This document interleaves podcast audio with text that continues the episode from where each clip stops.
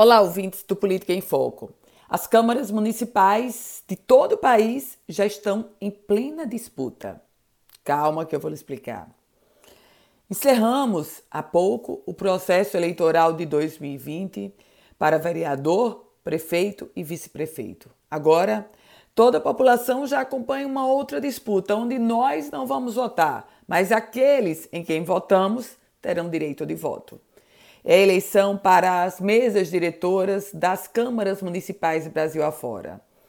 Especialmente no Rio Grande do Norte, os municípios vivem também esse clima.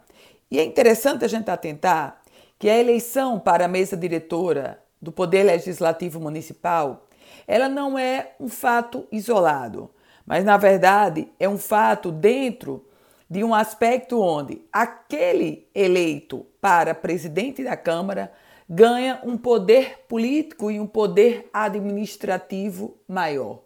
Exatamente por isso, logo depois que foi proclamado o resultado das urnas, já começou a disputa. Afinal, dentre tantos vereadores, quem não quer ser o presidente, o vereador de destaque? Sim, porque naturalmente aquele que ganhar a eleição para presidente da Câmara ganha um destaque maior. E tem um aspecto.